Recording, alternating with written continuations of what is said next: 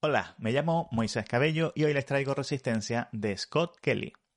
Scott Kelly es un astronauta de la NASA, ya retirado, que en 2015 eh, realizó una estancia en la Estación Espacial Internacional de nada menos que 340 días, algo que un astronauta de la NASA no había logrado nunca antes. Ese es el toque novedoso de este libro. Todos estamos eh, habituados a ver vídeos virales de astronautas diciendo en las redes sociales cómo se lavan los dientes en el espacio, cómo es el retrete, etcétera, cómo se comporta el agua. Pero este no es el testimonio de un astronauta que va unos días al espacio, dice algo muy profundo de la Tierra, eh, viendo la Tierra a través de la ventanilla, etcétera, etcétera, y luego vuelve. Este es el relato de alguien que ha vivido en el espacio, fue su hogar durante casi un año. Es bastante refrescante si consideramos que la mayor parte de las vivencias de los astronautas que tenemos hoy en día en viajes de larga duración en realidad vienen de la ficción y no de la realidad. Scott Kelly eh, se dedica, bueno, a, no deliberadamente, pero comparado con lo que estábamos acostumbrados, eh, rompe la glamorización y romantización del espacio. Evidentemente, eh, la Estación Espacial Internacional no es un sitio pulcro, aséptico, silencioso, que a veces incluso se muestra en las películas. Es un sitio en el que al llegar hay un profundo olor a coche nuevo, porque las partículas eh, de plástico de los materiales que rodean eh, la estación están permanentemente flotando en el aire. Eh, un poquito a basura porque se cambia cada tres o cuatro meses y también un cierto tufillo corporal, lo que comúnmente se conoce como olor a humanidad.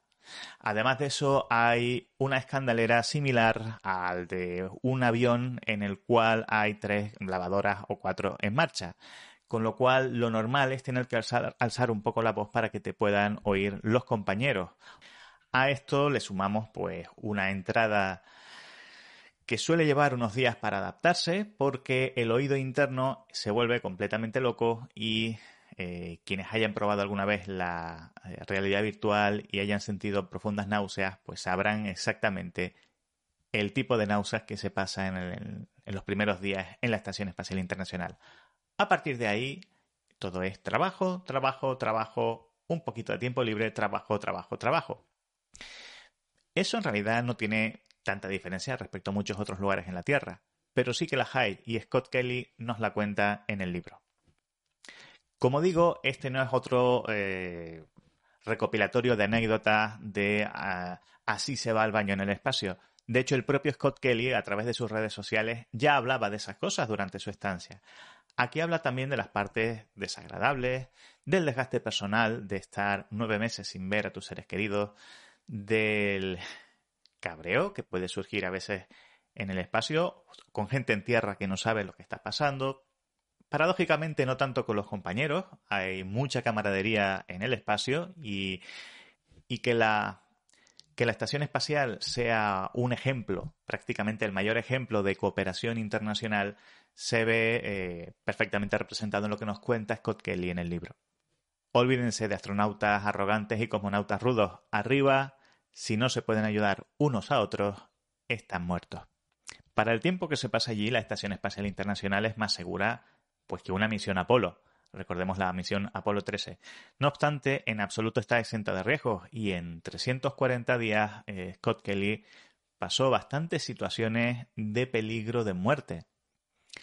Algunas ya las conocía, por ejemplo, que hasta tres misiones que querían llevar, eh, querían llevar repuestos y provisiones explotaron o se perdieron y tuvieron que empezar a racionar lo que tenían eh, allá arriba o el cuajo de ver Gravity en la Estación Espacial Internacional y que encima, pocos meses después, tengas que eh, recibir un aviso de que se acerca basura orbital y tienes que mover la Estación Espacial Internacional.